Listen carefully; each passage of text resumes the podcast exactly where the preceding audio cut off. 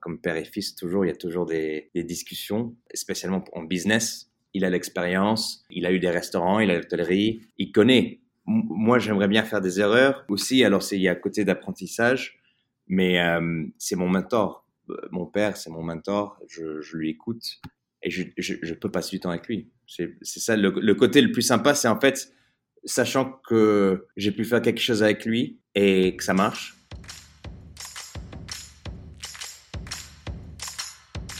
Bienvenue sur Comment t'as fait, le podcast de ceux qui veulent comprendre concrètement comment les autres ont fait.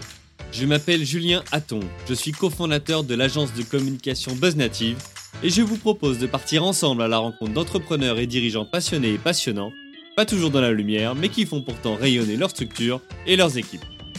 À ces profils au parcours non linéaire, audacieux ou encore atypiques, je n'ai qu'une seule envie, leur poser la question Comment t'as fait? Si vous aussi auditeur, vous rêvez de découvrir les coulisses et le quotidien de nos invités, que vous soyez entrepreneur averti, débutant ou en devenir, abonnez-vous et embarquez avec moi chaque semaine pour des épisodes d'une heure qui vous feront gagner des années d'expérience. C'est parti Bonjour, chers auditrices, chers auditeurs. Aujourd'hui, pour ce nouvel épisode de la saison 2 du podcast, j'ai le plaisir d'accueillir Alexander Crépy, cofondateur de la société Amélie Flammekuche Restaurant, les restaurants installés au Royaume-Uni spécialisés dans la flammekuche alsacienne. Salut Alexander Bonjour. alors Alex, je suis ravi de t'avoir sur euh, le podcast Comment t'as fait? On a été en contact au travers de LinkedIn et notamment de, l'APM, euh, du fait qu'on vit euh, tous les deux en Angleterre. Tu es à Cambridge, si je me trompe pas, à Londres. Alors toi, tu es anglais, euh, tes parents sont français et tu entreprends dans le domaine de la foot depuis des années. Ton histoire, c'est celle d'un globetrotter quelque part, parce que tu as fait une partie de tes études en Suisse, à Lausanne.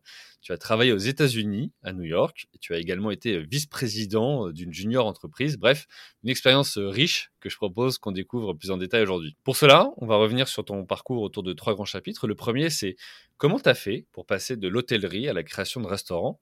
Ensuite, on évoquera comment tu as fait pour croire et développer le modèle économique de restaurants euh, spécialisés dans les flammekuches au Royaume-Uni. Et puis enfin, on évoquera comment tu as fait pour adapter ton activité à la crise sanitaire Covid-19 et quels impacts sur ton organisation ou ton activité. OK pour toi?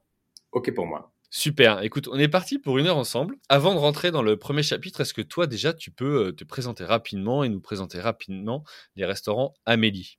Tout à fait. Alors déjà, merci de m'avoir euh, sur le, podcast. Moi, je m'appelle Alex, comme, euh, comme tu as dit déjà. J'ai créé avec mon père le restaurant Amélie, spécialisé dans la flemme cuche. Et puis maintenant, on spécialise dans des, petits plats européens, les favoris qu'on voit en Angleterre, mais on ne trouve pas partout. Et c'est pas toujours très bien fait. Avec l'accent, vous pouvez voir déjà, je suis un bon anglais. Euh, masculin, féminin, c'est- pas du tout euh, mon, mon forté, on va dire. Mais, euh, j'essaie de pratiquer un petit peu plus pour apprendre mieux. Euh, alors, j'ai grandi en Angleterre. Je suis né en Angleterre, mais mes parents sont français, dans la restauration aussi. Et puis, alors j'ai grandi vraiment autour de la nourriture, autour de l'hôtellerie. Mais c'était toujours quelque chose que je voulais faire et rester avec. Ok, super. Alors on va regarder, on va rentrer dans le détail. J'ai pas mal de questions à te poser sur, euh, sur ton parcours justement.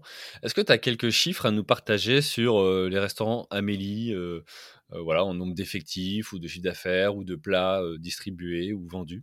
Euh, ouais, tout à fait. Alors, le, sur le côté flemme cuche, alors nous, on a, on a commencé avec, comment on va commencer? Alors, pour les cuches, déjà, vous connaissez, si, pour les gens qui connaissent pas, c'est vraiment une, une- comme en pizza, super fine. La, base authentique, c'est, fait avec la base crème fraîche, lardon, oignon et un petit peu de fromage. L'authentique alsacienne, euh, il n'y a pas de fromage. Le fromage, c'est, de la gratinée. Et puis on a commencé avec ça en Angleterre. Et on appelle ça l'authentique. C'est vraiment le, le, basique flamme-cuche que les gens adorent. C'est quelque chose qui n'est pas du tout en Angleterre. On va dire, c'est les, Anglais ils comparent ça à une crêpe ou une quiche Lorraine. Alors, euh, ils savent pas trop. euh, la différence entre eux. Faire la différence entre les deux, ouais. Ouais, c'est pas du tout un, un ou l'autre. Alors l'authentique, c'est ce qu'on vend le plus. En, en connaissant les marges du pizza ou de flamencuche, on a un coût de un coût de, de nourriture de 22%. D'accord. Alors ça, pour les, les marges, c'est très intéressant. Euh, après ça, pour les boissons qu'on a, on vend pas mal de vin, pas mal de bière et beaucoup de smoothies. Beaucoup de, on a une gym juste en dessous, au, en haut de nous, au-dessus de nous. Euh, alors des, des protein shakes qui a rien à voir avec une flemme cuche, mais avec le concept, ça marche bien. Et que vous vendez à la salle de sport au-dessus, c'est ça? Non, ils viennent, ils viennent après. Parce qu'en Ah, fait, on fait ok. des salles de sport. On fait de la pub dans la salle de sport. Alors, Hmm. des boissons, en fait, on fait, on fait, on fait un énorme, un bon marge aussi à 23% de, de coût. Côté chiffre d'affaires, c'était, ça fluctue un petit peu. Il faut voir en première année, on a ouvert le, le, le premier restaurant. On est en train de, on est juste en train de signer pour le deuxième restaurant là maintenant. Euh, le premier restaurant euh, à Cambridge, première année, on était à peu près 400, 400 000 Mhm. euh, en chiffre d'affaires. En pound? En pound, ouais. Et puis après ça, avec Covid, ça, ça fluctue. Après ça, on est parti complètement à, à l'emporter. On a ouvert en 2018. Mhm. 2018, alors un an, et après ça, ça commençait à, le Covid commençait à rentrer. Ok. Alors, on discutera de tout ça euh, justement aussi dans la, dans la partie dédiée. Tu as, des personnes qui travaillent avec toi? Vous êtes combien dans, dans l'entreprise? Alors, on est, alors j'ai ouvert ça avec mon père. Mhm. Alors, en gestion, on est deux. D'accord. Mais c'est alors le côté, le, le, le côté de mon père, c'est vraiment donner une direction en support. Mhm. C'est pas vraiment son, à son âge, c'est pas vraiment son, son amour de, de, de passer tous les jours au restaurant et puis, puis faire des je comprends, il a, il, a, il a passé par là. Alors, c'est en gestion euh, journalière, c'est moi. Et puis après ça, j'ai une équipe de 15 personnes dans le restaurant, plus deux part-time. Alors, on est, on est 17 en tout. Euh, après ça, j'ai une, euh, une, une, comptable qui, qui, travaille avec nous une, une, fois par semaine. Le jeudi, aujourd'hui en fait. En fait, j'ai passé le, la journée avec elle sur le téléphone. Ok. Alors, on est, ouais, 18, 19 euh, dans l'équipe en tout. La plupart, ils travaillent en restaurant et puis on a quelques, quelques personnes autour. Ok, ça marche. Alors, on, rentrera aussi sur, dans, dans, le détail sur ces sujets.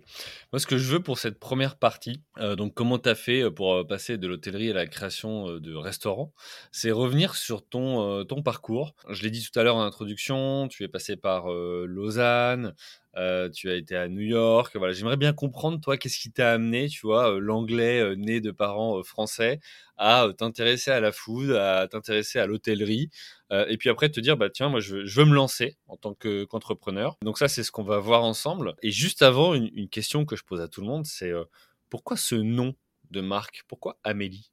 Alors, pourquoi Amélie? Amélie, c'est ma sœur. D'accord. alors, mes parents, ils sont, les deux sont français. Mon père, il vient de Lille ma mère de Mazamet, alors près de Toulouse, au sud de la France. Et puis, euh, j'irai sur ce côté-là après, mais, ils avaient, comme ils sont venus en Angleterre, ils avaient deux enfants. Euh, la, première, c'était ma sœur, Amélie, qui était aussi ma, mon arrière-grand-mère. Et puis, comme c'était français, ils venaient d'arriver en Angleterre et ils voulaient avoir un nom bien français pour changer. Puis, à l'époque, il y a ma sœur, elle a 30, euh, 36 ans, je pense. 36 ans. 37 ans, 36 ans. Alors, c'était bien avant le film. C'était pas du tout à cause du film. C'était un joli nom qui n'était pas trop utilisé. Ah, tu parles d'Amélie Poulain? Euh, Voilà, Amélie Poulain. Ouais. Et puis, on voulait toujours créer quelque chose avec le nom Amélie. C'est un super nom. Pour moi, la restauration, si on crée un concept, et c'est mon avis personnel, mais quand on crée un nouveau concept, et spécialement en Angleterre où c'est vraiment niche, c'est nouveau, c'est différent, l'appeler un nom, c'est plus facile aux gens de se rappeler de ça que, mm -hmm. Que le concept elle-même. Vous pouvez pas l'appeler flamencuche ou flamenco ou je sais pas quoi parce que personne ne va connaître un flamencuche ici. Alors, mm. appeler Amélie restaurant ou Amélie, c'est beaucoup plus facile. Avec le film qui, qui était arrivé il y a une vingtaine d'années, je pense. Et puis, c'était un grand succès en Angleterre. Les gens allaient savoir que Amélie, c'est français. Mm. C'est français, c'est féminine, c'est délicat, c'est classe en, en nom. Ça va très bien avec notre concept je pense. Ça, c'est le nom derrière. Et puis, elle est très contente, heureusement, quand on l'appelle. D'être impliquée dans le projet ouais. de cette manière-là. Et puis, c'est une artiste. C'est une artiste. Alors, elle, a, elle, a, elle, nous a aidé avec le design, le dessin du, du menu, le, le, le, les arrière-dessins euh, sur le côté-là. Ok. Euh, alors, mes parents, ils sont venus. Alors, l'histoire, ça commence avec mes parents, vu qu'ils ouais. sont français. Et puis, moi, j'ai grandi avec mes parents français. Les deux, ils ont fait l'école de Lausanne. Ils se sont rencontrés là-bas, en jouant en tennis. Alors, c'était ils, étaient, ils, se sont tombés amoureux là-bas et puis euh, ils se sont mariés en France jusqu'après l'école hôtelière. Ils voulaient apprendre l'anglais. Alors ils sont venus en Angleterre pour apprendre l'anglais. Ils connaissaient pas un mot anglais. Ils avaient quel âge quand ils ont fait ils ce avaient, choix euh, Ma mère avait 22 ans. Ma mère avait 22 ans et mon père, il avait 50 plus, alors 27 ans. Hmm. Alors ils, sont, ils ont réduit en 82, ils sont venus en 83. Euh, et puis ils ont eu ma sœur à 84. 84. C'est Hmm. le, le, le, numéro suisse. Là. Ils ont eu ma sœur juste après qu'ils sont arrivés en. En fait, ma mère était enceinte avec ma sœur quand ils sont arrivés en Angleterre.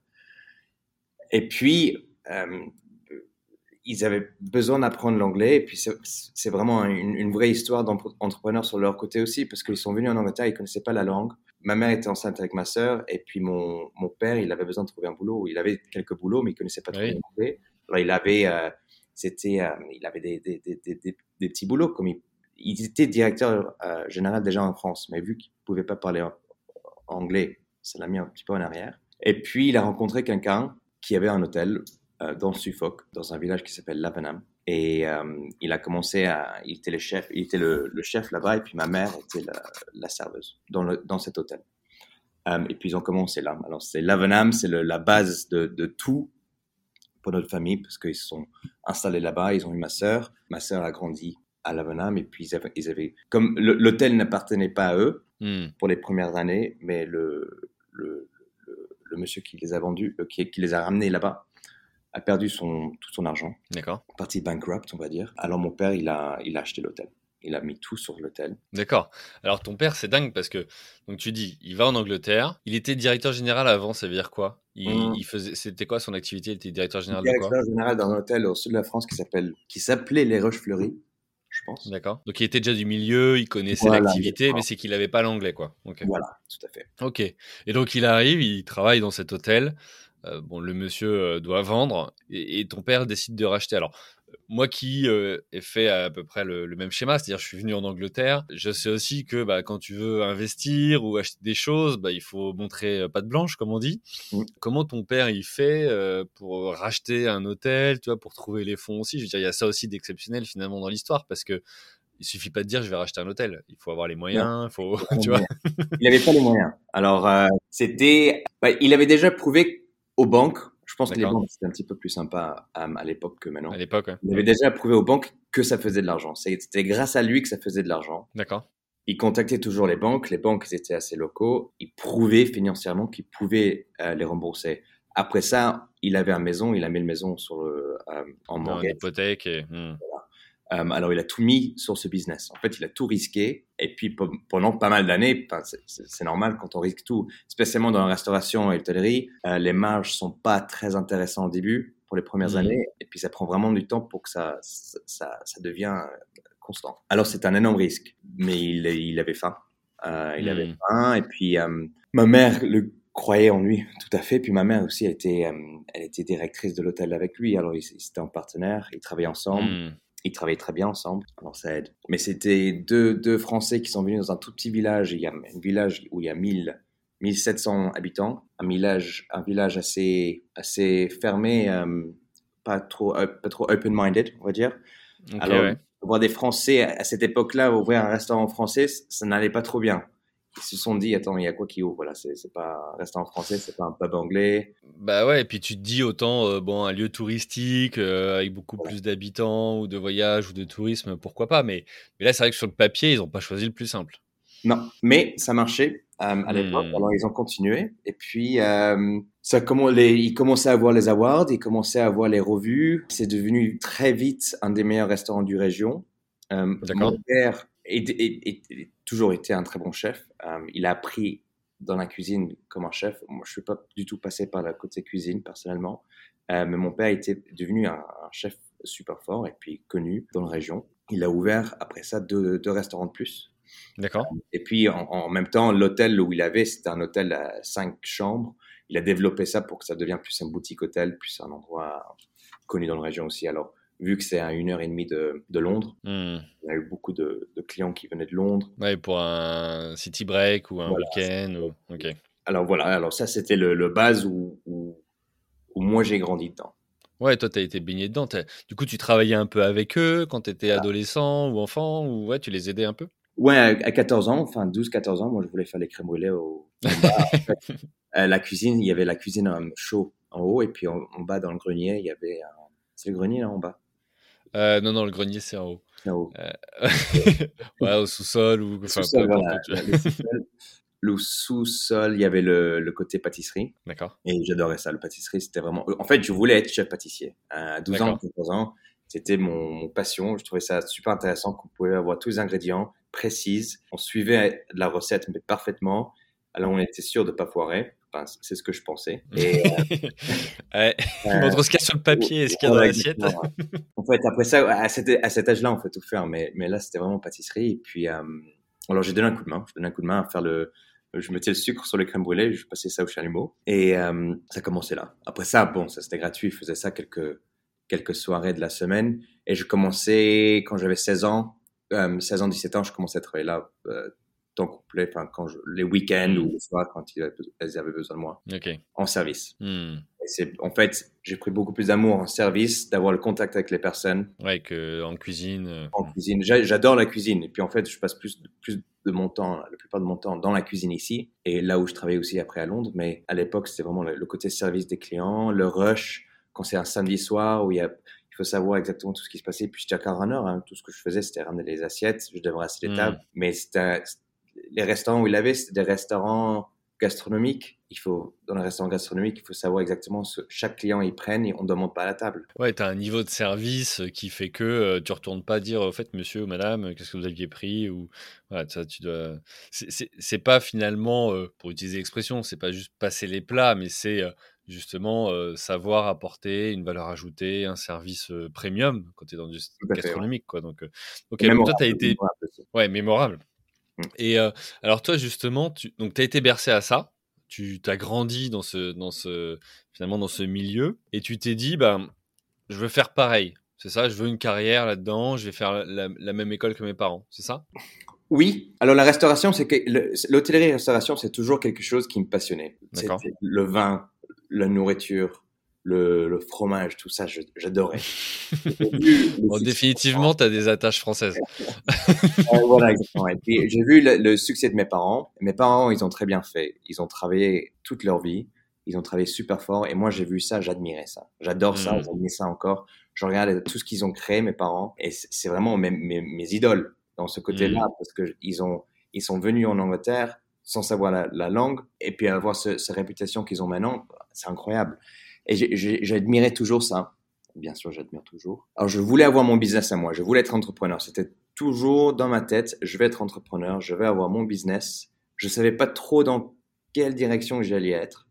Euh, je savais pas que c'était la restauration au début. En fait, le, le dessin et le graphic design, c'était un, un, gros truc pour moi. Et le, le, le, design des matières. En fait, c'était soit l'art ou soit la restauration. Et puis, euh, j'ai décidé de, quand j'ai visité l'école de Lausanne, quand on a 17 ans, on faisait le, les, visites des universités. J'avais une, visite, une, université en Angleterre qui s'appelle Exeter, un, un, très bon université pour le business et le management mm-hmm. euh, et économique. Alors, c'était soit ça ou soit Lausanne. Et puis, c'est là où j'ai pris mon choix. En fait, j'ai dit à mon père, je, en sachant qu'ils avaient fait Lausanne, j'avais peur de faire Lausanne parce que ça avait l'air trop sérieux. Je voulais faire la fête, en fait, à l'université. à 18 ans. Au moins, c'est honnête. Voilà, c'est vrai. Je, voulais faire la fête et je me suis dit, Exeter, c'est sympa, au moins. Apparemment, ils font 14 heures par semaine de cours. Je vais à Lausanne, euh, ils font 8 heures par jour. Il faut partir la, ah, la veste. Et puis, euh, puis mes parents, ils ont dit, écoute, tu nous vois, tu fais la fête? Essaye, regarde. Et puis, j'ai décidé de faire Lausanne. Euh, Je ne regrette rien. Par contre, avec Lausanne, ils ont vu que tout le monde parlait trois, quatre langues. Moi, je parlais deux, deux langues. Comme c'est des Suisses où il y avait des gens qui étaient élevés euh, avec beaucoup plus de nationalités, moi, j'avais que deux langues. moi, j'avais l'impression que j'allais être en arrière. Alors, je hmm. voulais apprendre une autre langue. Alors, j'ai pris un an sabbatique, un année sabbatique pour euh, passer en Espagne. Et j'ai vécu un an en Espagne pour apprendre la langue espagnole. D'accord. Ok. T'étais où en Espagne?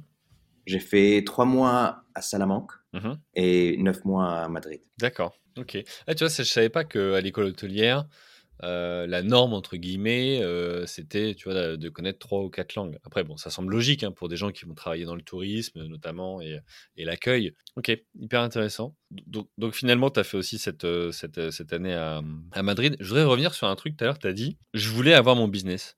Mais mmh. ça, ça vient d'où? Ça vient d'où cette envie de vouloir entreprendre? Je, pense que c'est c'est dur. Enfin, c'est facile à dire que c'est mes parents parce que j'ai grandi avec, mais je, je, pense que le, mes parents, ils étaient amis avec pas mal d'entrepreneurs. D'accord. Euh, et aussi avec des, des, des, gens qui travaillaient en, salaire, on va dire, euh, mhm. salariés, et puis ils avaient un, un, un, certain schedule qui suivait. Et puis mes amis, leurs parents aussi, ils n'avaient pas beaucoup qui étaient entrepreneurs, mais je voyais que la flexibilité était plus là avec les entrepreneurs. Je pensais que quand j'étais plus jeune, je pensais qu'on avait plus de flexibilité. Étant un entrepreneur, on, on pouvait pas avoir plus de temps off, mais c'était juste, on pouvait faire un petit peu plus qu'on voulait. Tu étais plus libre de gérer comme tu voulais le, le, temps. Alors tu dis je pensais, c'est-à-dire que c'est plus le cas aujourd'hui euh, en tant qu'entrepreneur, tu dirais autrement? Bah il faut travailler quoi, un entrepreneur. maintenant ça, ça fait, on sait tous, si, on est entrepreneur, c'est le, le, le, on travaille plus que les autres. On travaille et on va toujours travailler plus que les autres parce que c'est, on est là pour pour mettre la base pour que tout, tout, se passe bien. On est, on est, on est les racines pour le business. Et puis, on est, on, comprend qu'on on est, on jamais 100% en vacances. On n'est jamais, jamais, euh, on n'a jamais un jour off 100%. C'est rare si on l'a, c'est super si on l'a. Spécialement en restauration. Nous, c'est 7 jours sur 7 qu'on est ouvert. Même si j'ai un jour de congé, il y a une fuite, je suis là. Je peux pas, je peux pas y dire, écoute, euh, on attend demain. C'est la fuite est là. On peut pas toujours. Si voilà, j'ai pas les, les moyens de payer euh, cinq managers pour, pour, me couvrir. Pas encore. Hmm. Ok, ok. Donc après Lausanne et Madrid, qu'est-ce que tu décides de faire? Je, crois que tu as commencé par, euh, bah, par. alors, tu es passé par New York aussi? Ouais, j'ai fait. Alors à Lausanne, on a deux stages. On doit faire deux stages. Le premier stage, c'est un stage opérationnel. Alors, c'est en première année. Là, on est serveur ou cuisinier. Mhm. là, j'ai travaillé dans un, un station de ski en Suisse. Et puis, en serveur, étant chef de rang. Et puis après ça, le deuxième stage, c'était plus côté gestion. Ils appelaient ça gestion. Mais on pouvait aller, en fait, on pouvait faire ce qu'on voulait. Tant qu'on apprenait, tant qu'on pouvait faire quelque chose, on pouvait apprendre d'un côté dans l'entreprise. Il n'y avait pas de restrictions sur l'hôtellerie-restauration. Pour moi, moi, je voulais rester dans l'hôtellerie-restauration, mais je voulais être dans le développement. Je voulais comprendre comment les groupes font quand ils ont pas mal d'argent. Hmm. Ils peuvent choisir dès le début comment ils créent le concept, comment ils trouvent tout. Enfin, les couvercles dans, les, dans, dans un restaurant, les assiettes, le design, le, le, système de service, le système de service dans la cuisine, le, le choisir la nourriture en, en faisant un, un, recherche de marché. Tout ça, ça m'intéressait vachement. Et puis on apprend ça à l'école hôtelière, mais on voit pas en pratique. On fait des case studies, mais des, des études, des études de cas, mais on faisait pas ça euh, pratiquement. Alors, euh, j'ai trouvé un stage à New York euh, pour un groupe qui s'appelle Faena. Et Faena, j'ai fait six mois là-bas. Et c'était vraiment exactement ce que je voulais faire. C'était développement F&B, développement restauration pour quatre restaurants. C'est un c'est un groupe argentin. D'accord. Avec une, une bonne, bonne tranche d'argent d'un billionnaire euh, russe. Alors, je sais pas comment ça se passe en ce moment. Mm-hmm. Mais il est, ils, avaient un, ils avaient carte blanche pour tout faire. Alors, on était là vraiment pour euh, chaque idée, chaque idée, chaque avis, chaque euh, consultant qu'il y avait, c'était le meilleur des meilleurs. Alors, on, avait vraiment la chance d'apprendre des meilleurs. Hmm. Il n'y avait aucun souci. Et puis, j'ai fait ça pendant six mois, aider à développer leur hôtel à Miami, sur Collins Avenue. D'accord, donc là, ça veut dire que euh, toi qui connaissais la partie un peu euh, front, c'est-à-dire sur le terrain du service, de la restauration, de l'hôtellerie, là, tu as vu aussi le côté plutôt euh, back, back office, quoi, de comment tu organises le système pour que ça fonctionne, pour que ce soit rentable, pour voilà, toute la partie modèle. C'est ça, si je comprends. Ok. Ouais, donc super expérience pour toi parce que ça a dû te nourrir dans ta réflexion entrepreneuriale pour dire bah, tiens, demain, euh, si je crée euh, ma boîte, euh, comment je le fais finalement Voilà, exactement. Hmm. Et on apprend un truc stupide où je devrais, j'aurais dû le savoir avant, hein, étant, étant venu de, la restauration, mais c'est, on, cuisine pas, enfin, c'est un, un, truc stupide, mais ça m'a vachement ouvert les, yeux. Quand on commence à faire le design de cuisine, on peut pas faire un design, le design d'un cuisine sans savoir ce qu'on va servir, qui apparaît normal. Mais des fois, on ne sait pas ce qu'on va servir avant qu'on ait créé le restaurant. On se dit qu'on va créer un restaurant, on va le vendre après. donc tu achètes une cuisine, euh, tu la plantes, mais sans réellement savoir. Puis en fait, tu te rends compte que dans le quotidien, c'est pas du tout pratique. Tu perds du temps euh, aux productions. Tout, doit être choisi avant qu'ils construisent la cuisine. Et puis tous les flots dans la cuisine, ça, ça, ça, gagne des minutes, des minutes ou des secondes. Et ça, ça, ça change le service complètement.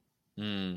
Ouais, c'est hyper intéressant. Alors, j'ai la chance d'avoir des, des, entrepreneurs justement dans la restauration autour de, autour de moi et d'avoir fait quelques shifts pour, euh, pour, pour tester et voir ce que, ce que ça donne, tu vois, et comprendre le fonctionnement aussi. C'est vrai que tu te rends compte que quand tu es dedans, bah, entre la gestion de la caisse, la gestion euh, de la production, alors moi c'était dans les pizzas, tu vois, donc euh, ça reste assez similaire en tous les cas en termes de, je pense, flow et, et, d'organisation. Tu vois que c'est un vrai challenge et que chaque seconde que tu perds ou truc pas pratique, ben tu, tu tu, te rends compte que bah, pendant ce temps-là, c'est des clients qui ne sont pas servis ou que euh, tu aurais, pu, euh, aurais pu faire mieux. Quoi. Donc, euh, ok, très bien. Donc, tu repars de New York avec tout ça dans tes bagages. Qu'est-ce qui, qu'est-ce qui se passe après Comment comment t'en viens à créer la boîte? Alors, j'ai fait, j'ai gradué l'école hôtelière. Là, avec, avec mon père, on se disait déjà, alors, j'avais toujours envie un restaurant. Mmh ouvrir un restaurant avec mon père. Après, pendant que je faisais l'école hôtelière de Lausanne, j'avais mis dans ma tête, OK, c'est la restauration que j'ai envie de faire. Mm-hmm. Et puis, c'est ouvrir un restaurant avec mon père, c'était toujours un rêve.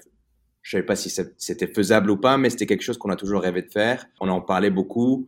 Euh, je savais pas trop si c'est, j'étais pas sûr que ça allait se passer, mais c'était mm. toujours quelque chose qu'on aimait bien en parler. Et puis, on parlait de des différents concepts qu'on pouvait ramener en Angleterre. On voulait pas faire la même chose que tout le monde. C'était des pizzas, non, burgers, non, crêpes, non, parce qu'en crêpes, c'est encore plus dur que les flammes cuche. Et puis, en, allant en, à l'école hôtelière de Lausanne, on prenait la voiture. Chaque fois, il pu me déposer, comme il a fait l'école hôtelière aussi. Il, adorait passer. des profs, il lui connaissait encore. Il avait des amis encore là-bas. Alors, c'était mmh. parfait de, de, prendre la voiture là-bas. Et puis, après ça, il reprenait du vin. Parce que le vin suisse est délicieux. Malheureusement, ça ne s'exporte pas. Parce que mmh. les taxes et les, ouais, les, taxes, le duty, les donne. ça coûte trop cher puis ça vaut pas mmh. trop. Alors, il prenait du vin en retour, et puis on, à l'aller, on, on restait toujours en Alsace. C'était un bon stop, un milieu. Les flamencuches, c'est quelque chose qu'on a toujours mangé, puis on s'est dit, bah, en fait, c'est ça. C'est quelque chose qui est beaucoup plus légère, beaucoup plus facile à manger. Il n'y a pas de levure, alors c'est pas lourd comme un pizza. C'est pas sexy en ce moment. Il y a, il y a, des progrès qui peuvent se faire. Alors, je ne vais pas dire en Alsace, c'est pas bon, mais non, mais c'est vrai que c'est super bon mais c'est rustique. C'est rustique. Euh, pour, quand on mange un Flemmenkuche, soit c'est dans les Alpes ou c'est dans un Weinstube. Il n'y a pas beaucoup de lumière. C'est assez, euh, assez dark. Hmm. C'est lourd. Euh, il y a toujours des patates autour. Il y a beaucoup de fromage. C'était pas légère comme, comme, on avait dans la tête, mais on s'est dit, bah, c'est un bon base. Et puis, si on ramène ça en Angleterre, ils savent pas ce que c'est la Flemmenkuche. Alors, on peut, on, on peut le changer. Hmm. Mais j'avais juste gradué l'école hôtelière de Lausanne. J'étais peut-être un petit peu trop arrogant et un petit peu trop vert. Alors, euh, j'avais besoin de travailler autre part. Et puis, c'était hmm. pour, pour, pour, me mettre euh, autre part, pour apprendre, commencer à travailler autre part. Et euh, alors, j'ai travaillé pour un restaurant qui s'appelle Gaucho. C'est un, un, steakhouse à, à, Londres. Mais je voulais vraiment, je voulais grandir. Je voulais grandir vite. Je voulais pas. J'ai rentré en assistant manager, assistant directeur. Mais leur système, alors en fait, j'étais un j'étais pratiquement un chef de rang, un maître d'hôtel, qui est très bien, euh, mais je voulais vraiment, je voulais gérer mon restaurant. Alors, j'ai fait tous les heures que j'ai fallu faire, j'ai fait tous les trainings, tous les cours, pour que je, puisse, pour que je pouvais monter le, le, l'échelon euh, le plus vite possible. Et puis, deux ans après, j'étais general manager de, du, de leur plus gros site. Je gérais ça. C'est beau. J'adorais je trouvais un, superbe, une superbe expérience. Je travaille avec des superbes personnes. Mais comme avec des grosses groupes, quand tu es, quand es directeur de leur site, tu pas vraiment directeur. C'est pas, c'est pas, il n'y a pas ce côté entrepreneurial où on peut décider de, allez, on va faire ça aujourd'hui. C'est non, on suit des règles. Tu restes limité dans le cadre. Euh, voilà. Et puis c'est là où je me suis dit, non, j'ai besoin de faire quelque chose pour moi. J'ai besoin de travailler pour moi. Et c'est là où, en fait, je me rappelle très bien, j'ai téléphoné à mon père je dis, écoute, je suis prêt on, fait ça. ça faisait trois ans qu'on était là, qu'on était là et que, j'étais à Gaucho. Je dis, je suis prêt. Est-ce qu'on peut, l'année prochaine, on commence à regarder pour ouvrir le, le, le, concept, on travaille dessus et puis on ouvre le concept l'année, prochaine. Là où ça commence. Écoute, super, ça va me faire une super transition pour, euh, pour la suite et, la deuxième partie. Juste petite parenthèse, moi très, très personnelle, mais je trouve ça super beau, tu vois, de dire, bah, tu aurais pu euh, te lancer tout de suite avec ton père et finalement tu es allé euh, te confronter à la réalité aussi, avoir une autre expérience, voir comment c'est ailleurs, voir comment ça se passe, faire aussi peut-être tes preuves et tes armes, comme on dit. pour ensuite après te dire ok bah maintenant je suis prêt. Tu vois c'est c'est un vrai contraste avec tu disais tout à l'heure j'étais peut-être un peu arrogant ou encore un peu jeune tu vois à la sortie des études et finalement ce côté très mature de dire bah, j'avais besoin de ça pour peut-être partir sur des bonnes bases.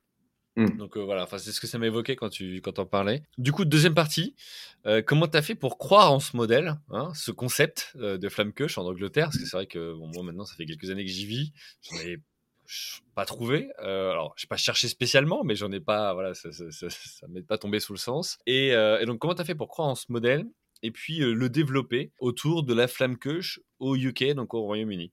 Bah pour y croire, on, l'avait vu la première fois qu'on a goûté. L'Angleterre, l'Angleterre et, les Anglais ils savent pas cuisiner. On va mmh. commencer avec ça alors. ça c'est fait, c'est posé. mais mais par contre, les Anglais sont très forts à ramener des concepts et les améliorer. ils mmh. sont très forts à exploiter de la bonne nourriture et en fait on trouve des meilleurs restaurants en Angleterre. Alors ils connaissent ce que c'est la, la bonne nourriture quand ils quand quand ils expériencent la bonne nourriture, ils vont toujours revenir. Alors, ils adorent bien manger, mhm. mais par contre, c'est pas la nourriture anglaise. Alors, quand on avait goûté le flamencuche, on savait que ça allait plaire au goût anglais. Il y avait tous les côtés qui plairaient. Le bacon, les oignons, le fromage, la crème fraîche, c'est croquant. Après ça, on peut faire ce qu'on veut avec. Comme c'est tellement fine et ça prend pas trop de goût elle-même, la pâte, mm. on peut mettre ce qu'on veut au-dessus. Et c'est là où on s'est dit, bah, on peut, on peut, on peut l'adapter pour euh, le marché anglais. Hmm. Alors on y croyait, on, croyait complètement dans le concept. On avait des doutes, bien sûr, vu que c'était tout à fait nouveau. Et puis, comme tu as dit, c'est pas du tout en Angleterre. Il y a des gens, ils ont essayé de le ramener en Angleterre, ça n'a jamais marché. Alors il y avait raison. On ne savait jamais pourquoi. On, sait maintenant. On ne savait pas pourquoi ça n'a pas marché. Mais on a quand même travaillé dessus. Et puis, euh, le, le, le, le, moment le plus important, c'était de trouver la bonne site. Et j'ai passé un an pour vraiment chercher autour de l'Angleterre. J'ai passé un an dessus, temps complet, pour, pour, trouver la bonne site pour ouvrir la première site. Pour trouver le lieu.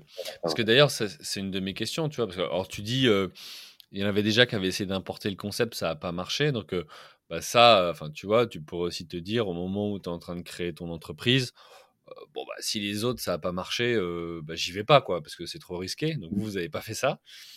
Et puis, deuxièmement, là, tu parles de site, mais au final, le restaurant, il est à Cambridge. Voilà. si je me trompe pas, donc c'est pas à Londres. Pourquoi Cambridge, tu vois, comment tu as fait? Pourquoi ce site-là, tu vois? Et j'imagine que ça a une importance pour, pour toi et ton père. Alors, Londres, c'était trop cher. on n'avait pas des montants d'argent. Et à l'époque, on n'avait pas de restaurant. Alors, trouver une site à Londres qui nous intéressait, c'était beaucoup trop hmm. cher. Hmm. On pouvait trouver une site à Londres, mais on voulait pas être super loin du centre. On voulait pas être. Il y avait des sites sur Covent Garden, par exemple, par exemple, mais ils étaient genre dans un petit rue derrière. Et puis, ça va si on est un restaurant gastronomique et puis ça, on, est, on devient destination. Mais le concept qu'on voulait ramener, c'était pas une destination. On voulait être du casual dining. Hmm le, le, le, coût à, moyenne des, des, clients, c'est 13 pounds, 14 pounds, avec le, boisson inclus. Alors, on n'était pas, on pouvait pas se permettre à payer les, les coûts là-bas. Ouais, tu dois avoir là, tu dois être visible dans une rue passante, euh, avec du trafic. Euh, ouais. Et puis, on n'avait pas les contacts pour, pour se mettre, par exemple, sur euh, Walton Street ou Carnaby Street, Oui, parce qu'on a l'impression que les pubs et autres euh, au UK, notamment à Londres, euh, sont indépendants, mais non, ça fait partie de réseaux et de groupes mm. derrière. Tout à Donc c'est vrai que si tu n'as pas les portes d'entrée, c'est hyper compliqué finalement d'ouvrir son, son propre resto.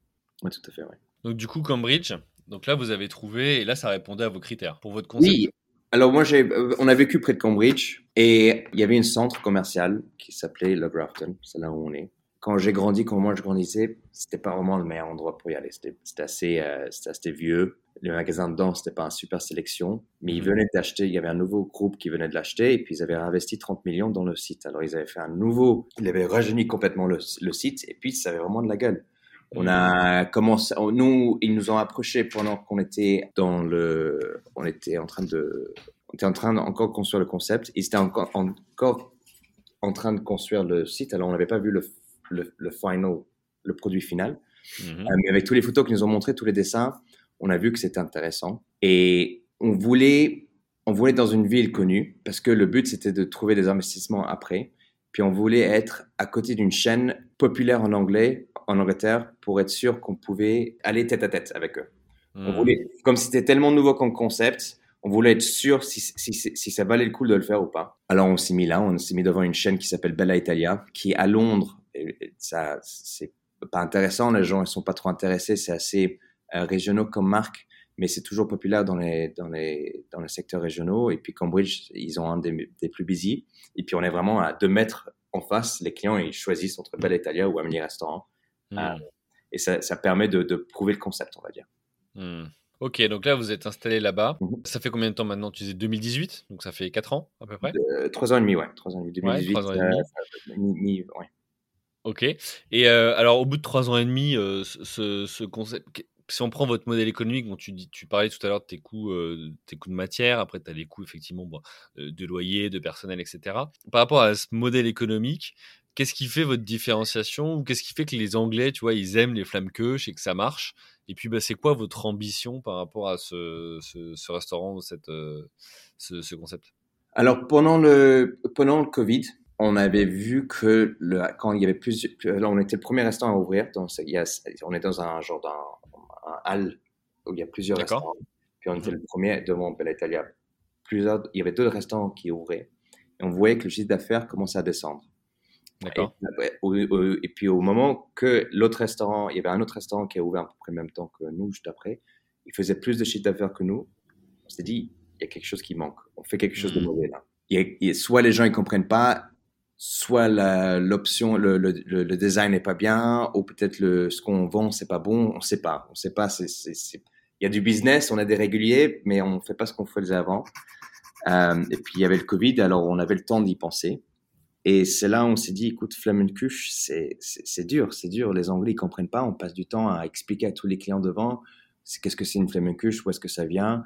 On, on perd du temps à éduquer les gens. Euh, Hmm. Même si les Anglais veulent être, veulent être éduqués, c'était pas streamlined. C'était pas Ouais, facile. c'est le, le, le risque parce que tu te dis, bah, du coup, c'est peut-être, euh, tu vois, le, le resto que tu fais une fois de temps en temps pour changer, quand t'es pas habitué, tu vois, quand c'est pas un concept euh, local. Donc, euh, avec ce côté, euh, bah, comment tu fais pour avoir une, une clientèle régulière? Parce que c'est probablement là où tu fais euh, euh, ta marge ou ta, ta rentabilité, en tout cas. Alors on a changé, on a changé le nom. Bon, je le mets en nutshell, mais pour, pour- ap- après avoir plusieurs euh, meetings, plusieurs euh, rendez-vous avec les designers, on s'est dit, écoute, on rechange le concept et on appelle ça euh, Skinny Pizza. Alors Flammenkuch. Alors on appelle ça encore des Flammekuch, D'accord mais c'est Amélie restaurant. Qu'est-ce qu'on vend? Des Skinny Pizza. D'accord.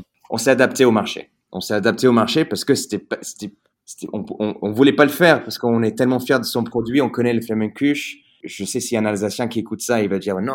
quel. Ah ouais, mais c'est ce que j'allais te dire là. Ça veut dire que tu es en train de dire là que les Anglais comprennent pas ce que c'est qu'une Voilà. flammenkush parce que pour eux, ils mangent une skinny pizza, quoi. Ils font pas la différence. une pizza. Et puis en même temps, il fallait changer le, le look du restaurant. Là, on a investi dans le restaurant et puis euh, on a investi 30 000 pounds pour que ça, ça ait un fresh new look. Ok. Et, puis, euh, et puis vraiment, ça, ça a de la gueule maintenant. On a vu, genre, le jour au lendemain, le business a complètement changé. On, est, on était devenu Ah ouais, ça a été radical comme ça? Radical comme ça. C'était vraiment, genre, genre on, on avait deux, deux menus dehors, on n'avait même pas besoin de les chercher, ils rentraient, le restaurant s'est rempli tout de suite. J'avais, pour donner une idée, pendant le Covid, bon, bien sûr que c'était le Covid, mais pendant le Covid où on était ouvert, normal, on Mhm. faisait Eat Out to Help Out, j'avais quatre employés. D'accord. On est à 15 maintenant. On est, on est, après ça, ça fluctuait, mais les vacances maintenant, on est bourré. Euh, les week-ends, c'est super busy. On fait, on fait des chiffres qu'on rêvait de faire au début. C'est pas, on n'est pas encore là. On est dans un restaurant, on est, ça, ça- on- on- il y a beaucoup de progrès à faire. Et puis, on- côté chiffre d'affaires, on aimerait bien faire beaucoup plus. Euh, Mhm. aussi, on aimerait bien expander le produit. Mais en termes de le, le changement de nom, même si on voulait pas le faire, dans le business, il faut, il faut savoir, il faut, il faut écouter le marché. Il faut dire, écoute, Hmm. alors, on appelle ça Flammekuche. On fait l'histoire du Flammekuche. Les clients, ils ont un choix de crème fraîche ou sauce tomate. On fait les authentiques. On fait les Flammekuche qu'on faisait avant. On a rajouté le margarita. C'est tout ce qu'on a changé. Et on a rajouté des, des- des petits plats européens comme du, euh, on fait des petits, des- du cheese fondu, des, des salades, des, des choses françaises, mais que les gens comprennent aussi. Et puis, ça, ça, ça a bien progressé le concept. En fait, là, ce que tu es en train de dire, c'est que au final, de, sur l'extérieur, la façade, les gens, les Anglais, euh, ont l'impression de venir manger des, skinny pizzas, donc des, des, pizzas super, super fines au, au final, et que du coup, c'est à l'intérieur, une fois qu'ils sont là, que vous les éduquez. Alors que quand tu leur disais, vous mangez des flammes au départ, ça les faisait pas rentrer parce qu'ils savaient pas quoi. Donc là, en fait, ils sont beaucoup plus, de ce que je comprends, ils sont beaucoup plus intéressés une fois qu'ils sont à l'intérieur pour écouter le discours, être évangélisés, apprendre sur ce que c'est qu'une flamme que quand ils le voyaient sur la devanture où ça, les, ça, ça leur faisait peut-être peur finalement. C'est exactement ça, ouais. Ok, c'est top parce que s'adapter comme ça pour trouver tu vois, le levier qui fait que. Ok, et donc du coup, maintenant que bah, tu as trouvé ce, ce, ce, ce, petit déclic, tu vois, ce trigger qui permet de, de, faire entrer les gens, qu'est-ce que ça donne en termes de, vois, d'ambition ou de modèle? Vous voulez aller vers quoi? Tu, tu disais, on voulait tester le concept et être à côté d'une chaîne pour, pour voir si on arrivait à à, tenir un peu la, dragée haute. C'était quoi? C'était dans l'optique d'en faire une franchise? C'était dans l'optique de développer, d'en ouvrir d'autres? C'était quoi l'ambition? Alors, c'est toujours d'ouvrir plusieurs. C'était le, le projet, c'était d'avoir une groupe de restaurants ou une, mmh chaîne. Et puis, euh, le mot chaîne, j'aime pas trop, mais, mais c'est ce qu'on voulait. Côté franchise, ça nous intéressait aussi, mais on savait qu'il fallait avoir deux ou trois. Mmh pour prouver le concept encore et, euh, et pour que les, les, les, les, gens sont intéressés à, le faire, à faire une franchise. Alors, le but, notre, notre, notre goal pour Amelie Restaurant, c'est d'avoir déjà ouvrir le deuxième. Mhm. Euh, avec le Covid, ça nous a ralenti. On commence à voir les deals qu'on est intéressé à faire. Et puis euh, là, je dis pas trop parce que c'est pas encore signé, mais normalement, on, est, on va signer dans les, les, prochaines semaines pour la deuxième site. Et puis s'étaler un petit peu pour voir exactement est-ce que ça marche autre part. Parce que Cambridge, mmh. on a quand même passé trois ans dessus. La réputation qui commence à se créer. Est-ce qu'on ouvre un autre? Est-ce que ça va marcher aussi bien? Est-ce qu'on va repasser trois ans expliquer aux gens? Si on doit repasser trois ans, ça va être super lent. Est-ce que ça vaut le coup? Moi, personnellement, mmh. je, je, suis assez positif que ça va bien marcher. Maintenant qu'on a trouvé le, les mots-clés, le mmh. design qui va avec. Alors ça, c'est le projet de, de Amelie Restaurant. On a aussi un nouveau projet qu'on travaille dessus. C'est un, projet qui est plus simplifié, qui s'appelle Amélie Dali. Et ça, on est en train de développer en ce moment. là, je passe mon temps. J'étais trois jours à Lille il y a deux jours et puis je repars en Alsace dans quelques semaines pour simplifier le produit, encore servir des flammes cuches, euh, mais trouver des sites qui n'ont peut-être pas besoin de l'extraction. Parce qu'en Angleterre, si on veut l'extraction, la licence, c'est un petit peu plus compliqué. Alors, si on peut, si on peut enlever l'extraction et faire un, système plus délicatessen, mais français, voir si ça marche dans les, dans les sites qui sont peu plus, plus, petits et plus centrales. Et là, on, on regardera à Londres, on regarde dans les centres-villes où les, les, les, loyers sont un petit peu plus intéressants. Ouais, parce que pour ceux du coup qui sont pas de la restauration, quand euh, on veut ouvrir effectivement un, concept autour de la, de la food, il y a euh, ces sujets de euh, lois à respecter, de conditions sanitaires et d'hygiène, et notamment le fait d'avoir des extractions dans les locaux pour justement s'assurer de, d'être compliant, comme on dit. Voilà. Ok, donc, donc là vous êtes sur ce, sur ce second restaurant à ouvrir. Mmh alors j'ai envie de dire peut-être que malheureusement pour eux, mais heureusement pour toi, quelque part, le, Covid, ça a peut-être aussi permis de libérer certains, certains spots, certains lieux qui n'étaient euh, pas disponibles avant ou autres. Est-ce que c'est ce que tu as remarqué ou pas? Ça a été plus facile pour vous de trouver un deuxième lieu ou, ou pas, même si c'est n'est pas encore signé? Euh, Oui, c'est plus facile. Les, les, propriétaires sont plus intéressés à, à, négocier. Euh, avant, et je peux que parler pour les restaurants, mais je pense que les, les magasins aussi, ils ont du mal. Enfin, tout le monde avait un petit peu de mal. Les, les, les déjà, les taxes étaient beaucoup trop. Hmm. Euh, et les loyers, c'était beaucoup trop. On payait hmm. trop, c'était trop cher. Alors, quand le Covid est arrivé, les propriétaires qui disaient non, en fait, on n'est pas flexible parce que nous, on, a, on, doit de l'argent aussi, même s'ils avaient un bon concept, même s'ils avaient un bon restaurant, malheureusement, ils devaient fermer. Ouais. Euh, et puis, on a vu énormément de fermetures qui est horrible à voir. Heureusement que ici, notre propriétaire, c'est un, un, gros fonds d'investissement. Alors, ils avaient un petit peu plus de cash. Euh, mm. Ils étaient flexibles avec nous, sinon on ne serait pas là. Alors, il y avait beaucoup plus de sites qui sont arrivés au marché. Et puis, je mm. pense aussi qu'avec le Covid, on, on, a le temps de penser plus créativement. Ça, on a le temps de penser comment, qu'est-ce qu'on va faire? Qu'est-ce qu'on peut faire pour survivre? Soit on ferme et puis je trouve un boulot, c'est pas du tout ce que je voulais faire. Il, fallait survivre. Alors il fallait, il fallait trouver les moyens de survivre. et puis, euh, et puis trouver les deals où est-ce qu'on veut, où est-ce qu'on peut. Alors, si on trouve un deal, on attaque, on attaque 100%. Hmm. C'est ce qu'on a fait. J'espère que on a perdu beaucoup de deals aussi. Alors, c'est, c'est, on, on a l'habitude de les perdre, on n'a pas l'habitude de les gagner jusqu'à maintenant. Ok. Mais c'est, c'est Bon, avec et tout, les- tout le monde va dire la même chose quand ils cherchent des restaurants. C'est le premier choix. C'est bien de l'avoir ici. C'était notre premier choix pour finir, mais mais mais après ça, on a perdu beaucoup d'autres choix. Alors il faut il faut toujours euh, il faut toujours Mhm. se remettre et pas être trop euh, disheartened. Je sais pas comment dire ça en français. Trop dé- démo- dé- démoralisé euh, si si on perd le site quoi. Hmm. Ok. Alors du coup, bah, tu, tu me fais une bonne transition pour la dernière partie. Comment tu as fait pour adapter ton activité au Covid-19 et quels impacts hein, sur ton organisation? Alors, tu as parlé tout à l'heure du euh, Amélie Daily. Moi, j'ai eu aussi l'occasion, euh, et je te remercie, de, de tester euh, votre, votre concept. Euh, au passage, donc voilà, j'ai juste adoré et ma femme est comblée. Euh, euh, mais du coup, est-ce que tu peux nous partager voilà, ce, ce côté euh, Moi, ce qui m'intéresse dans cette partie-là, c'est bon, bah, la restauration a été particulièrement touchée euh, par euh, le Covid-19. Comment tu fais quand tu es, quand es dans des moments comme ça? Tu l'as dit, soit tu te laisses abattre et puis bah, tu changes de vie, euh, soit au contraire, tu es résilient et puis bah, tu trouves des solutions. Voilà, comment vous avez fait pour vous en sortir de cette situation-là et, et faire en sorte que bah, aujourd'hui, vous êtes plutôt en train de, de chercher des nouveaux sites au lieu de vous poser la question de comment vous, vous fermez le restaurant? Alors, il faut être honnête, hein, on, on avait quand même des rendez-vous pour savoir comment on- comment on va fermer le restaurant. C'était- Hmm, il y avait des moments où on se dit bah y, y il y a l'argent qui sort.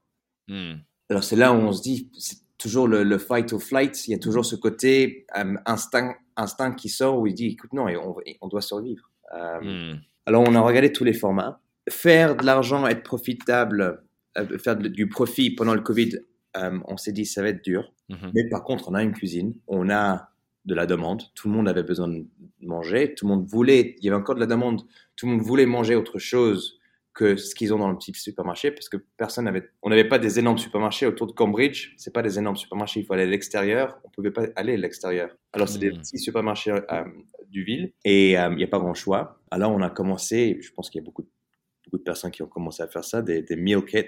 On voulait ramener le flamme cuche au client. Alors on a décidé comment est-ce qu'on peut le ramener. On a commencé vraiment au début de mettre des bases dans un, sach, euh, dans un sachet et tous des petits pots. euh, C'était pas sexy du tout. hein. C'était vraiment, on faisait comme si c'était un, un- un sac à magasin et puis on ramenait ça au client. D'accord. On a commencé assez euh, humble, on va dire Hmm, pour voir si ça marchait. Et en plus, ça, ça nous permettait de faire quelque chose. Parce que hmm, on pouvait rien faire. Et on, personnellement, moi, comme je travaille tous les jours, moi, j'avais ce contact avec les clients. Ça me manquait d'avoir ce contact avec les clients. On avait des réguliers. Je voulais les revoir. Je voulais les revoir. Euh, ça me faisait plaisir de les voir. Alors, aller les, livrer la nourriture, euh, vu qu'ils sont venus me voir dans le passé, moi, j'allais les voir. Ça me faisait plaisir. Et euh, petit à petit, on voyait que ça marchait. Et on a commencé à investir dans la boîte. Alors, on a créé une nouvelle boîte. On, s'est dit, écoute, on peut mettre quatre bases avec quatre petits pots, plus des épices au-dessus. On pouvait tout mettre ça dans une boîte qui, on pouvait passer à la poste, c'était pas trop lourd. Alors, on pouvait mettre ça avec des, des poches de glace. Alors, on pouvait livrer autour de l'Angleterre.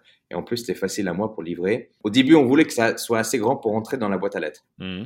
Malheureusement, euh, ça n'a pas marché. Mais par contre, c'était assez légère pour être dans la, la gamme en dessous pour pouvoir l'envoyer autour de l'Angleterre à un bon prix.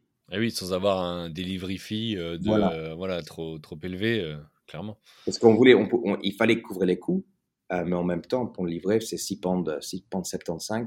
Les gens voulaient pas payer plus. Je comprends. Pour, pour 4 personnes, on paye plus que ça, ça devient cher. Alors, pour Ouais. 4 personnes, un midi, on peut manger à 22 pounds. C'est livré chez soi, c'est fraîche. Euh, ça prend une journée de livraison et puis ça dure 4 jours dans, la frigo, dans le frigo. On s'est dit, c'est un bon prix, 22 pounds avec Hmm. livraison. Et on était un des moins chers sur le marché. Et on a commencé avec ça. Après ça, on a fait du bon marketing. On a créé un, un website avec Shopify. Et puis, on a commencé à faire du Google. Je- je- Mm. C'était un nouveau business pour nous. C'était, Oui. on faisait du Google Advertising, Facebook Marketing. J'adorais ça parce que moi, je faisais quelque chose de nouveau. On a commencé à faire de leafletting aussi. Alors, on faisait vraiment des, des études de cas pour voir ce qui marchait, qui achetaient, quel endroit, quel démographique. Et on a commencé à vraiment construire ce, ce on faisait, un- c'était presque un projet pour comprendre notre marché, vu que c'était vraiment du 100% marketing. Même si on vendait ça, faisait pas de profit, on apprenait sur le client. Et ça nous permettait d'apprendre qui est notre client et, et, et, et quantitativement. Parce qu'avant, on Mm. savait qui était notre client. Il venait dans nos restaurants. Mais cette fois-ci, on voyait par les, les codes postales, par le, le- qu'est-ce qu'ils veulent manger. Par, c'était tout documenté. Et c'est là où on a, on a bien appris sur euh, où est-ce qu'on peut ouvrir après. Qui, Hmm. quelle ville achète le plus. Ah, c'est super ça, parce que du coup, là, ce que tu es en train de dire, c'est que le deuxième site que vous allez ouvrir, il est là où, enfin, dans un des codes postaux où tu avais le plus de commandes? Code postaux, non, mais on a vu que la, la, la démographique qui achète notre produit, c'est un démographique qui, a, un- qui est plus flexible avec l'argent, Mhm. qui, euh, qui, skie, on va dire, qui va skier. Alors, ils connaissent le Flamencuche déjà à cause des montagnes, mais ils ont un petit peu plus d'argent ils, ils sont un petit peu plus ouvertes à la nouvelle nourriture. Alors, on cherche des codes postales dans des villes où ils sont un petit peu plus, euh, petit peu plus euh, confortables euh, financièrement. Hmm. Ok. Ah, super intéressant de, voir ça parce que finalement, vous avez fait évoluer le, le modèle, vous avez créé une box, mais derrière, tu t'es rendu compte que bah, y a les contraintes de boîte aux lettres, il y a les contraintes de livraison, euh, les contraintes aussi, j'imagine, voilà, de, durée, de, enfin, de délai de péremption aussi pour les, les produits. Et tu arrives finalement à faire un mix de tout ça. Moi, cette box, je l'ai reçue chez moi. Enfin, elle, elle est top, elle est belle, elle est, Enfin, voilà, tout est expliqué et je peux faire facilement ma flamme queue à la maison en, en 10, 10 minutes, quoi, 10-15 minutes, quoi. C'est à peu près ça, quoi. Donc le Covid, finalement, pour vous, ça a été une opportunité parce que vous êtes posé et là, de ce que tu dis, ça vous a permis de connaître votre clientèle, que, chose que vous faisiez peut-être moins avant ou parce que c'était des réguliers qui venaient et donc étaient dans une zone de chalandise finalement très, très, très restreinte autour du restaurant. Là, ça vous a permis de d'étendre. Et, et du coup, tu as fait aussi du marketing qui t'a permis peut-être de tester le concept de manière plus large et de valider. C'est ça que tu as. C'est quoi l'outcome de ça? Ouais. bah, C'est ça, c'est exactement ça. C'est les gens. On envoie pas mal de boîtes en Écosse, en Pays de Galles. On voyait que les gens. Alors, il y avait. Ah, t'envoies aussi aussi loin que ouais. Écosse et Pays de Galles. Ah ouais. On a euh, un exemple parfait. C'est un quelqu'un qui. On, est, on a eu un article dans le Gardien. D'accord. Euh, c'est un journal anglais national et, et qui était euh, supporté par un reviewer, comment dire, un, okay. un critique de nourriture, mm -hmm. Jay Rayner. C'est un des plus gros en Angleterre. Il nous a supporté pour dire, écoute, il y a ce, ce meal kit. Alors, c'était un super pub pour nous. Et on a, joint dans le main, bien sûr, on a, on a vendu beaucoup. Mais on voyait les noms, on les envoyait chez eux.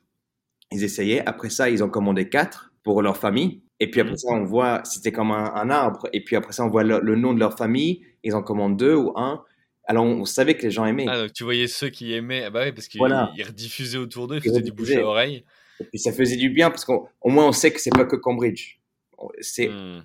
même si Cambridge c'était bien sûr notre, ça, ça, faisait 60% de notre marché, c'est 40%. Ça, ça, nous permettait de savoir que il y a, y a de la demande pour de la flemme cuche. On est, hmm. Et puis le, le, côté pour nous, les prix, on n'est pas cher. On n'est pas cher on est accessible, on est bon, on est légère, on plaît plus aux femmes que mecs, mais ça, c'est bien aussi. C'est on a appris ça là-dessus aussi, euh, quantitativement. On a appris beaucoup, on a appris beaucoup et ça nous a renforcé le, le, le concept pour, pour, le prochain, pour la prochaine étape. Ok, bah écoute, euh, super. Alors, je vois l'heure qui tourne, on est déjà quasiment à la fin de cet épisode, Merci. quoi ça va vite? Pour une dernière question avant qu'on qu passe à la conclusion. Euh, du coup, c'est quoi la suite pour euh, Amélie Restaurant et qu'est-ce qu'on peut te souhaiter? Euh, bah, La suite, c'est en espérant que tout se passe bien, on aimerait bien avoir euh, trois unités à la fin de cette année. D'accord. alors, on, est, on sera quatre. Et puis, enfin, nous, notre, notre mission, notre, euh, notre goal, c'est vraiment de, de, même si on appelle ça skinny pizza, on va jamais s'échapper du nom Flammekuche. Mm -hmm. C'est mettre le mot Flammekuche au, au ce produit dans la langue anglaise. On aimerait bien, mmh. comme pizza, c'était dans les années 60, comme sushi, c'était il y a 20 ans. On veut que ça, ça devienne un, un, produit connu en Angleterre, une autre façon de manger qui est plus sain, qui est plus rapide, qui est beaucoup mieux qu'un pizza. C'est c'est notre goal. Alors ça, c'est le, c'est à prendre. Et... Ça va pas se faire en six mois, mais Ouais, alors question du coup par rapport à ça, parce que tu as dit tout à l'heure que tu as entrepris avec ton père. Alors déjà, moi, une première question qui me vient, toi, c'est euh, est-ce que c'est facile ou pas, tu vois, d'entreprendre avec son père? Donc ça, c'est un sujet. Et, et de deux, c'est tu veux démocratiser la flamme queuche en Angleterre. Euh, comment le prennent, tu vois, les Alsaciens ou les, les marques, tu vois? Est-ce que est-ce qu'elles voient ça d'un mauvais œil ou au contraire, ça pourrait être des, des personnes qui vous aident, qui financent, tu vois, avec des fonds. Enfin, je sais pas. C'est quoi le, le, plan là en, en, quelques minutes? Je pense que c'est le côté positif. Déjà, je, je répondrai bon, avec mon père après, mais le côté notre fournisseur, il, parce que comme les bases, c'est pas nous qui le faisons. Euh, hmm. C'est super spécial les bases. Euh, on a un fournisseur en Allemagne. C'est le, le fournisseur du monde des, le plus connu, juste pour les bases et on a l'exclusivité le, pour l'Angleterre. Pour ça, ah, d'accord. Voilà. On a eu euh, quelques entreprises de pizza et de flamencuche qui sont déjà venues pour essayer le produit. Euh, ils aiment beaucoup. Les Alsaciens, on veut rester super traditionnel aussi avec l'authentique. On n'est pas là à changer l'authentique. L'authentique, c'est vraiment la base. Mmh, elle bouge pas. Elle bouge pas. Et puis, ils viennent pour ça. On a des Alsaciens qui viennent. On a du vin alsacien. On veut vraiment pas bouger sur ce côté-là. Et puis, en fait, ils ont créé, c'est le meilleur. Alors, on ne va pas changer ça. Ah euh, alors, euh, alors c'est plutôt supportif. Il y a toujours quelqu'un qui va dire non, c'est pas c'est pas une flamencuche ou c'est pas un pizza, etc., etc. Mais malheureusement, on peut pas, on peut pas plaire à tout le monde. Et puis, on est là pour survivre. On est là pour créer un concept. On doit écouter le marché. Hmm. Euh, et c'est ce qu'on ce qu'on fait jusqu'à maintenant. Après, ça travaille avec mon père, c'est super, c'est cool. Mais travailler avec son père, c'est il y a des il y a des ups and downs. C'est. c'est. Le. Je suis assez têtu, moi. Alors, j'ai. Et puis, euh, on s'entend très bien. Il me comprend très bien.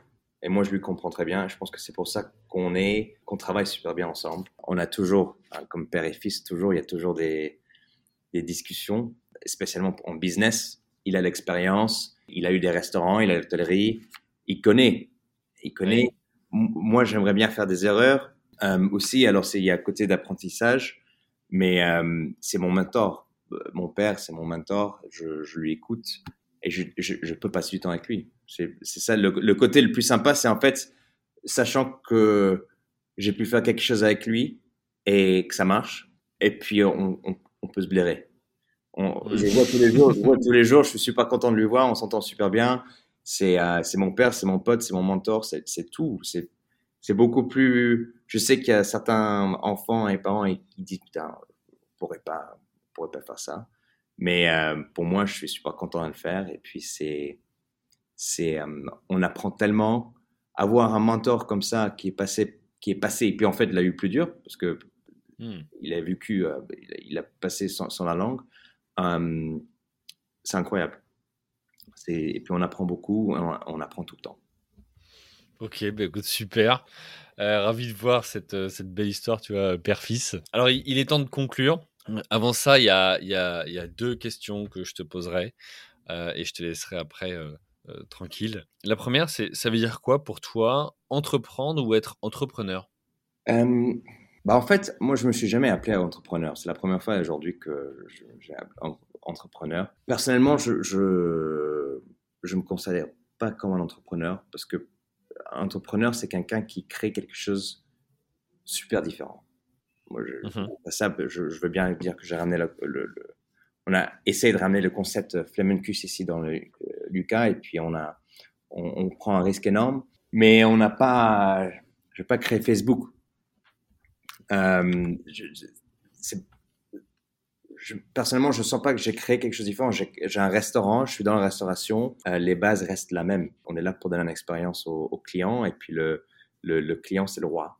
Alors, sur ce côté-là, je ne sais pas trop. Euh, entreprendre, ah, c'est la même réponse, c'est créer quelque chose que, qui est tout à fait nouveau, je pense. C'est ramener quelque chose au marché qui change le système de faire des choses, le système de vivre, presque. Ça, c'est mon impression d'un entrepreneur, c'est te, disrupt.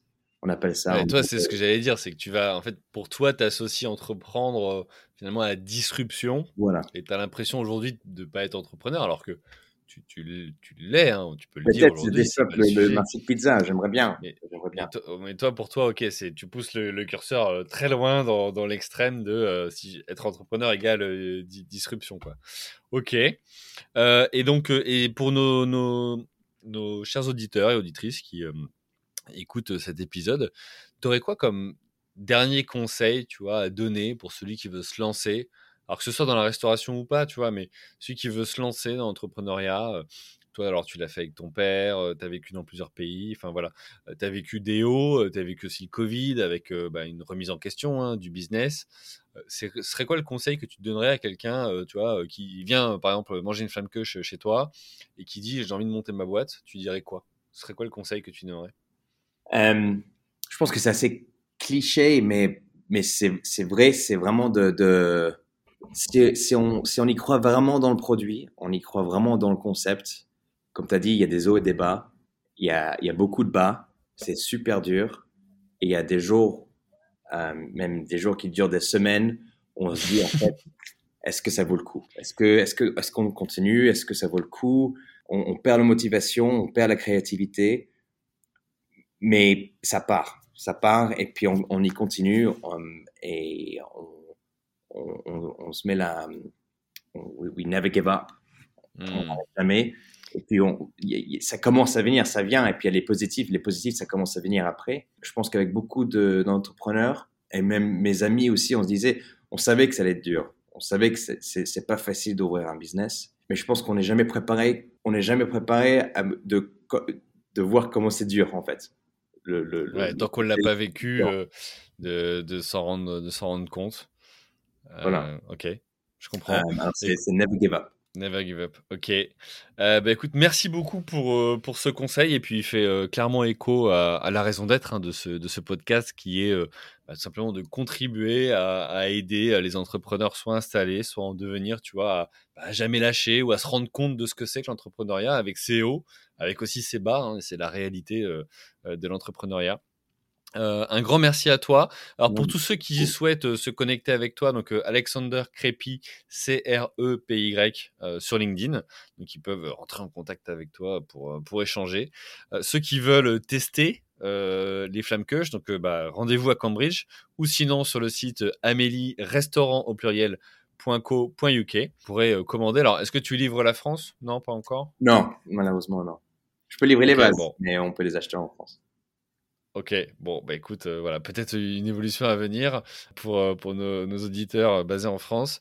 je sais qu'il y en a quelques-uns qui sont basés aussi au UK, donc bah, s'ils écoutent, hein, avec grand plaisir, ils peuvent se rendre sur, sur ton site web. Merci à toi, merci aussi à vous, chers auditrices, chers auditeurs, pour votre fidélité, pour vos messages de soutien, vos messages publics, vos messages privés, vos propositions aussi de, personnes hein, à interviewer. Je veux dire que je ne m'attendais pas au succès tel de ce podcast avec bah, plusieurs demandes chaque jour. J'essaye de suivre, euh, j'essaye de suivre le rythme, euh, j'essaye voilà de, pouvoir toujours avancer sur euh, sur le sujet. j'essaie aussi de répondre à tous ceux qui, qui me contactent. un grand merci donc pour votre fidélité. il me reste à vous souhaiter une bonne journée et vous dire à la semaine prochaine. Bye. Au revoir.